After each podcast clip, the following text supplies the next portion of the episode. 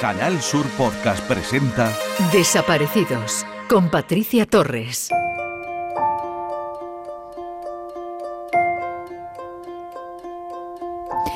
Quiero comenzar contándoles una historia increíble que nos llega desde Estados Unidos.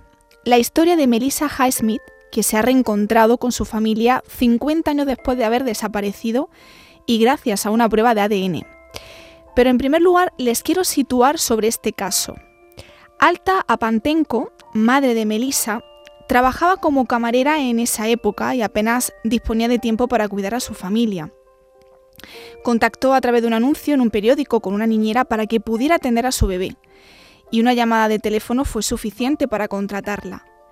La niñera que la cuidaba se la llevó de la casa de sus padres en Fort Worth, Texas. Tras el secuestro, su familia la buscó durante años, pero sin ningún éxito. La madre de la pequeña tuvo incluso que soportar graves acusaciones por parte de las autoridades. Llegaron a decir incluso que la había matado y que la historia del secuestro era una mentira para ocultar el crimen.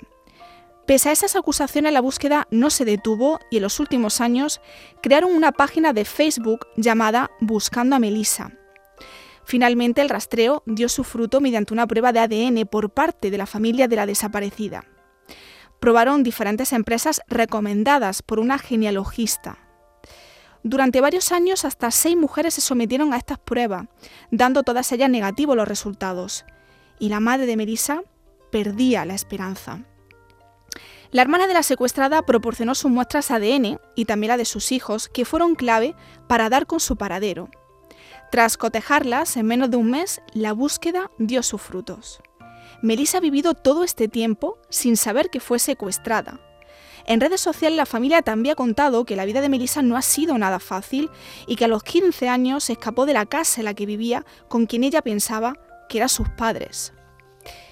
Se está adaptando al hecho de que tiene dos padres, cuatro hermanos e innumerables sobrinos que estaban desesperados por encontrarla. Fíjense, que ella pensaba que no tenía mucha familia y acaba de descubrir que tiene una familia enorme que la quiere y que nunca dejó de buscarla. Durante 50 años su nombre fue Melania. Ahora, tras el feliz reencuentro, volverá a llamarse Melissa y quiere volver a casarse con su actual marido para que su padre pueda llevarla al altar. Bienvenidos a Desaparecidos. Alerta desaparecidos. María Josefa Padilla, de 71 años y con Alzheimer, desaparece el 3 de septiembre del 2019 en el Cortijuelo Quesada, Jaén. Mide unos 60 de estatura y pesa 55 kilos. Tiene el pelo canoso y corto y ojos marrones. Vestía bata blanca y zapatillas azules. Lleva una medalla con Cristo y sortija de plata. Si tiene alguna información sobre María José Padilla, póngase en contacto con la Policía Nacional 091, Guardia Civil 062 o al 112. En Canal Sur Podcast Desaparecidos con Patricia Torres.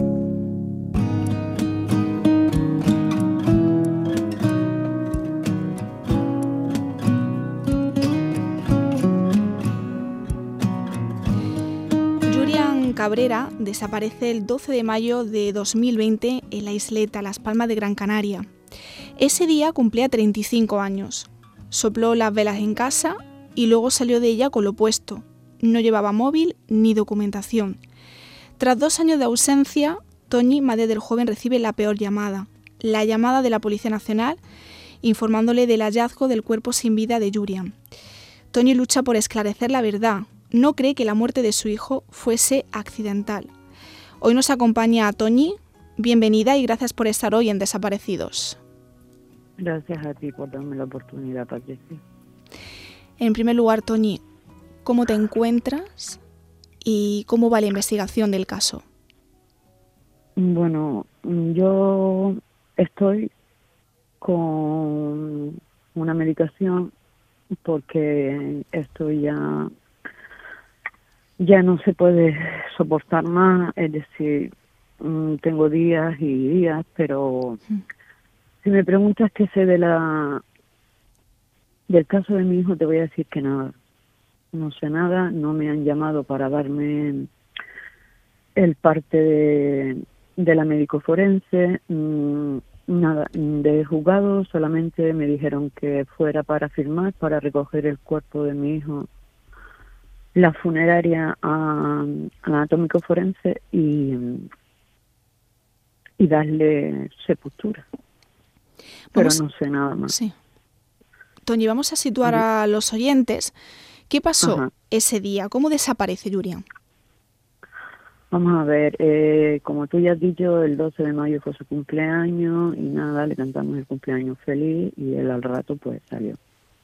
Pues nada, como era su cumpleaños, mm, él no vino esa noche, ¿no? Entonces dije, pues nada, estará con los amigos y demás, ¿no? Él también es verdad que a veces se solía quedar en casa de algún amigo o en casa de alguna amiga.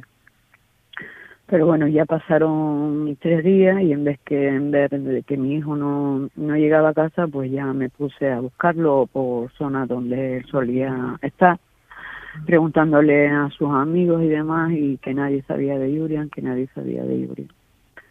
Y, y nada, hasta que fui puse la denuncia y hubieron muchos comentarios, muchas mentiras y nada, y hasta el día que, que apareció, a los dos años y medio. Tony, ¿él, dijo con quién se iba? No, no, no, no, no. Eh, también te digo algo, mi hijo no era de estar con muchos amigos, mi hijo salía y sí, a lo mejor estaba un rato, un par de horas con un amigo, pero él siempre andaba solo y desde el primer momento era una desaparición de alto riesgo porque eh, Julian tenía una discapacidad psíquica del 66% y tomaba medicación. Exactamente, aunque también te digo una cosa, él no tomaba la medicación, pero vamos, eh, él sabía lo que hacía y lo que no hacía, ¿vale? Él tenía su discapacidad pero no es que porque no se tomara la medicación él no supiera lo que hacía y lo que no hacía. Hmm. Sí me extrañaba porque él la necesitaba para dormir y demás, ¿no? Hmm. Y entonces, pues nada, pusieron alerta a todas las farmacias por si él iba a buscar su medicación y demás. Hmm. Y desde ese día mi hijo no, nada, ni fue a, buscar su medicación ni, ni nada bueno, también de hecho yo tenía su DNI, su cartilla de la seguridad social y mi hijo no usaba móvil. Hmm. Y cuando desaparece, te pones en contacto con, con su entorno, pero nada, sin rastro. Nada, nada de nada. También hubo una persona, un amigo, que lo vio sobre el día 20, según me dice, de ese mismo mes, en, en otro barrio, en Ginama, y que también fue a declarar y dijo que sí, que era él, porque se saludaron, se pararon y hablaron y demás. Mm. ¿Vale? Entonces, no sé, mi hijo quizás quiso darse a lo mejor, no sé, eh, darse un tiempo o algo, a lo mejor no se encontraba bien, y pero me extrañó, me extrañó que mi hijo a mí no me llamara, ¿me entiendes? Mm. Pero a partir de, esa fecha, el que mi hijo mm, pasaran ya algunos meses sin contactar contigo, no me llamara, claro, exactamente, que no contactara ya, ya eso ya me hizo pensar que mi hijo no estaba con vida. Y luego llega un día una persona que dice conocer a tu hijo y te comenta que que a Julian lo han matado. No, vamos a ver, eso fue una carta que recibí donde me ponía los nombres de las personas que le habían hecho daño a mi hijo y me dijo que destruyera la carta, que ya que él me hacía ese favor que que no presentara eso a la policía y, y vamos, como si me dice que me tengo que tragar la carta, me la trago, ¿vale? Y y eso y eso fue lo que pasó me contó ciertas cosas y y es por lo que yo me llevo de hecho te voy a comentar algo Patricia eh, según me dice la doctora que le hizo la autopsia sí eh, vamos a ver eh, dice que mi hijo cayó de de una casa a, por un regalo hmm. no Hmm. Vamos a ver, esa casa estaba cerrada, mm, lo que es la puerta, la ventana. Mm, que mi hijo subió, trepó a esa casa. Vale, mm, yo para mí, mi hijo lo mataron. Pero si es cierto que mi hijo cayó, quiero las pruebas, quiero esas pruebas, quiero ver eh, cómo las pruebas de cómo subió mi hijo a esa casa, si hay huella, si no hay huella, y si es verdad que cayó, quiero que me lo demuestre, pero con hechos, con hechos. Y no, aquí no hay nada, no ha habido ninguna respuesta. Hmm. Además, no ha habido nada. La investigación, como tú bien decías, se dirige hacia la versión de que tu hijo intentó ocupar esa casa que estaba deshabitada, subiendo por la fachada, y que al intentar entrar por un patio, presuntamente sufrió esa caída que le provocó ese fuerte golpe en la cabeza como resultado con resultado de muerte. Eso es lo que dice la lo que dice la doctora que le hizo la autopsia. Hmm. Yo no me la creo, lo digo así de claro.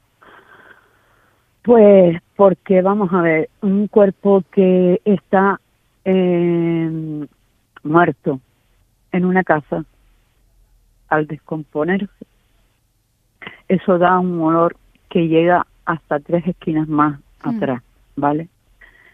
Eh, ya no me llevo por eso, sino por lo que dicen los mismos vecinos de la zona, que nunca oyeron nada, que nunca se, nunca mm, olieron nada, y también hay personas que dicen que el señor que llevaba esta casa, porque estaba puesta en una inmobiliaria, hmm. pasó en esos dos años más de una vez a esa casa. es verdad que mi hijo murió ahí, como hmm. este señor, si pasó antes de los dos años, no vio el cuerpo de mi hijo. Vamos a ver, Patricia, yo te lo voy a decir claro. Aquí están tapando a traficantes y agentes de la policía. ¿Vale? Hmm. Y ya está, no tengo ningún miedo en decirlo, porque nunca me he escondido para decirle. ¿Vale? Y es lo que vuelvo a decir, que si es verdad que mi hijo cayó, que me lo demuestren con hechos. ¿Dónde están esas pruebas? Porque mi hijo tuvo que dejar alguna huella. Hmm. ¿No lo piensas tú así? Además, eh, si trepó por esa casa. Claro, y importante también esos resultados de la autopsia que ahí son reveladores. ¿Quién fue la persona que encontró el cuerpo de Yuria? Según dicen, porque a mí fue lo que me dijo la policía, el señor de la inmobiliaria que llevaba la inmobiliaria. De hecho, te digo otra cosa, cuando un cuerpo, para mí, para mí, es lo que se suele hacer, o yo es lo que he visto, cuando se, cuerpo, se encuentra el cuerpo de una persona muerta, ¿esa casa se presenta o no? Claro. Pues vale, pues esa casa nunca estuvo presentada. ¿Vale? Eh, ¿Dónde están mm, las declaraciones de la señora que dice que nunca se oyó nada, nunca hubo olor y que dichos comerciantes vieron entrar al señor de la inmobiliaria más de una vez en esos dos años a esa casa. ¿Dónde están esas declaraciones? Todavía no se ha tomado declaración. A, no lo sé. Es que no lo sé, que... no, no me han dado nada, no me han dado nada, cielo, no me han dado nada. Ahí está la abogada y la procuradora esperando todavía para que le entreguen el parte de la médico forense. Otra cosa que te digo, mi hijo estuvo en el anatómico forense dos meses.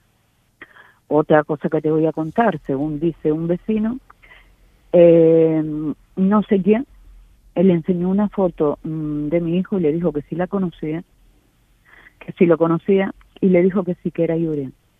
¿Tú crees que un cuerpo después de dos años y medio puede tener piel puede tener rastro como para alguien identificar que es mi hijo. Porque yo vi el cuerpo de mi hijo y mi hijo no tenía piel ninguna. ¿Me explico? Sí. Pues tú no lo ves extraño. Sin duda hay varias cosas extrañas que tú las has planteado. eh, Tony, por un lado, que nadie escuchase nada, si realmente se cayó, tu hijo, y el hedor que puede generar la descomposición de un cadáver. No sé si tú piensas que ahí fue puesto el cadáver después de dos años. Totalmente, totalmente, totalmente. Sí. Y es más, te diría, pongo las manos en el fuego de lo que te estoy diciendo fue así. Lo que yo no sé por qué eh, están tapando, pues tú sabes la corrupción que hay entre traficantes y policías. Y si con esto que estoy contando tengo que ir a prisión, me importa tres narices. Pero no me voy a esconder para decir lo que de verdad yo creo que pasa. En este momento el caso se encuentra bajo secreto de sumario por eso no podéis acceder a mucha información o, tu abogado no puede acceder a esa información tan importante, Toñi. Mira, yo te voy a decir lo que me dijeron los domicilios, Patricia. El caso de mi hijo está cerrado. ¿Te lo puedes creer? Alucinante pues alucina, porque así estoy yo, alucinando. Y por lo que estamos luchando es para poder reabrir el caso. ¿Me entiendes? Hmm.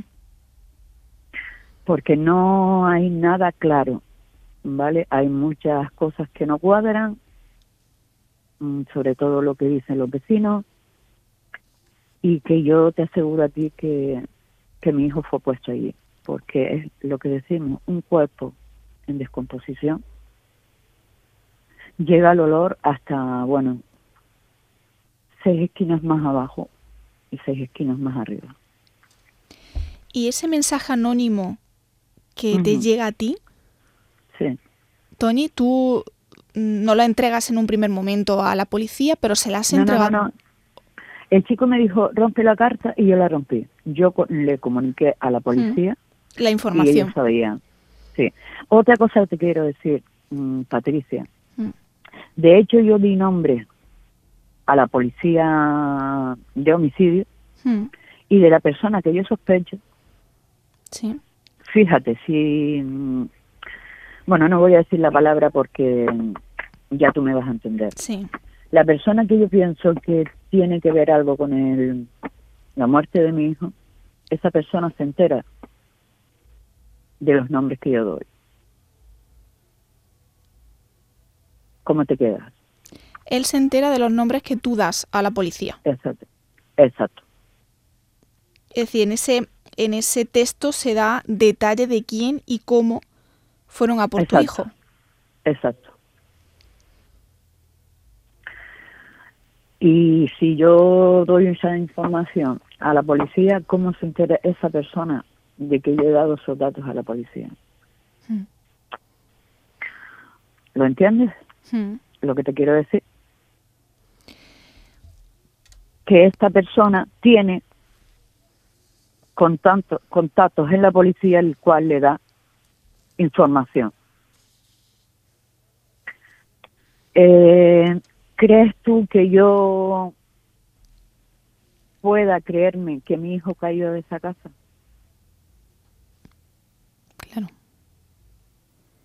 es normal que, pienses y, y, creas eso, porque han sido dos años, Tony, que vivías pegada y medio, dos años y medio mm. que vivías pegada al teléfono con el corazón desgarrado de tanto buscar y llega esa llamada que alivia por un lado, pero también marca un antes y un después, ¿no? Porque la, la muerte no siempre es el final, ahora tienes otra lucha. La primera lucha que tenías, Tony, era buscar a tu hijo, ya lo has encontrado.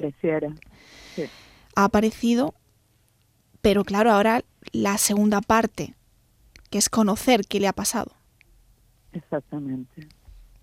Es decir, dos años y medio de lucha, pero que aún sigo luchando por saber qué fue lo que de verdad le hicieron a hijo.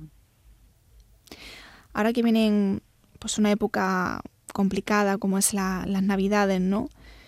que no está siendo nada, nada fácil, lo sé, Tony, por tu parte. Mm, ¿En quién te apoyas? ¿Cómo se puede sobrellevar no solamente la ausencia, sino que ahora iniciar un duelo también, pero también por otro lado intentar resolver que el caso de, tu hijo se, se, haga justicia. Bueno, pues llega la Navidad y como hace ya tres años, aquí en casa no se celebra. Cenamos y con la misma yo me voy a la cama. Tengo otro hijo y también tengo que hacer por él. ¿Me entiendes? Claro. Pero, como ya he dicho, la ausencia de, de mi hijo no, no la reemplaza nadie. Y en este mes cumplo año yo también, y ahí el mes de diciembre lo odio. Lo odio porque estas fechas son muy, para mí muy tristes. Y, y ahora el que no esté mi hijo, pues mucho más. Pero que no voy a parar, no, no me voy a dar por vencida hasta que no se sepa la verdad.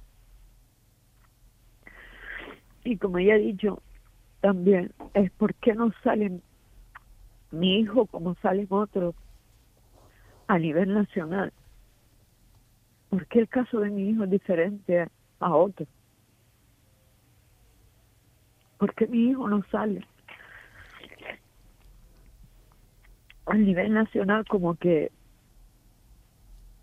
como que lo han matado o porque es que, bueno, tampoco lo van a poner porque si la policía misma está tapando a alguien no no lo no lo van a hacer pero bueno también te digo que tengo la ayuda de Paco Lobatón y que está haciendo mucho por mi hijo y que desde aquí quiero agradecerle lo que ha hecho y está haciendo por él. Qué labor tan grande hacen las asociaciones, sobre todo en los familiares de personas desaparecidas, Tony, en ese apoyo, ¿no? Eh, de tenderte una mano, de darte un abrazo cuando lo necesitas. Pues sí. De tener siempre la palabra exacta y adecuada en el momento. Exactamente. También te puedo decir que mi único medio de comunicación ha sido pues por las redes sociales, en mm. Facebook he creado una familia y lo puedo decir a boca llena que personas que no me conocen de nada están ahí día a día compartiendo conmigo para que se haga justicia por mi hijo. ¿Entiendes, Patricia? Sí, claro que sí. Y es lo único que tengo. Claro. Además, eh, sé que hay un, un, grupo de WhatsApp de todos los familiares donde os, apoyáis mutuamente, claro, ¿no? Claro. Cuando... Tengo mis hermanos, exactamente, tengo mi hijo, el otro, y, y estamos, somos todos una piña, pero pero queremos la verdad, queremos la verdad que ya está bien ya, que ya está bien ya, que esto no puede quedar así, que a pesar que ya hace un mes que enterré a mi hijo, el día 5, hmm. eh, que todavía no tengamos nada de juzgado, ¿me entiendes? Solamente cerrar el caso y ya. ¿Cómo puede ser esto? Me pregunto, ¿cómo puede ser esto? Toñi, para terminar, a mí me gustaría mm, que le contase a los oyentes, que le mandase a los oyentes un mensaje, un mensaje para que el caso no caiga en olvido. No sé si quieres dirigirte en concreto a alguien, a las autoridades, a los investigadores que están llevando el caso de tu hijo. ¿Qué le dirías? ¿Qué pides? Que piense que hay una madre y una familia que está sufriendo y que existe el karma y que yo no sé si quien lleva el caso de mi hijo tendrán hijos o no pero que yo desde aquí les ruego que hagan ya algo, que me digan la verdad, que es lo único que pido. Y que a pesar de todo, si se están tapando, no le deseo a nadie que se vea en mis zapatos. Pero que quiero justicia, justicia para Yuria. Solo eso que ya no puedo más, que es un hijo, un trozo de mi, de mi cuerpo, y que ya he pasado bastante, y que por favor, por lo menos por él, que me digan la verdad ya. Solo eso. Tony, muchísimas gracias por atendernos por sacar esa fuerza, esa fuerza que seguro que Julian te lo ha transmitido, te lo ha hecho llegar. Y, y nada, que vas a seguir ahí, como tú bien has dicho. Sí, por supuesto. Vas a, a luchar por y para, para él. Y que de verdad, gracias por estar hoy en Desaparecidos. Te mando un abrazo muy grande y mucho ánimo, Tony. Un abrazo para ti también y muchísimas gracias por darme esta oportunidad, Patricia. Un abrazo. Un beso.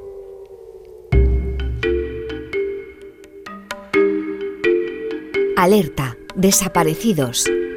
Fermín Parrado Corbalán, de 50 años, desaparece el 17 de marzo del 2018 en Sanlúcar de Barrameda, Cádiz. Mide 1,67 y pesa 60 kilos. Tiene pelo corto, negro y liso y necesita medicación.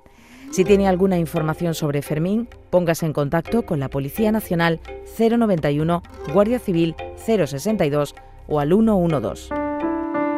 Desaparecidos en Canal Sur Podcast.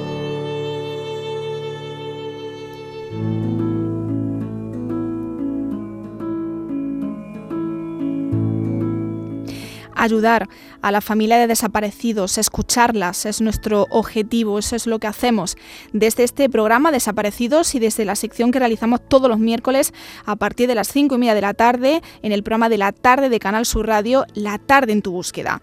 Queridos oyentes, gracias por estar ahí siempre. Nos escuchamos en el próximo programa. En Canal Sur Podcast han escuchado Desaparecidos con Patricia Torres.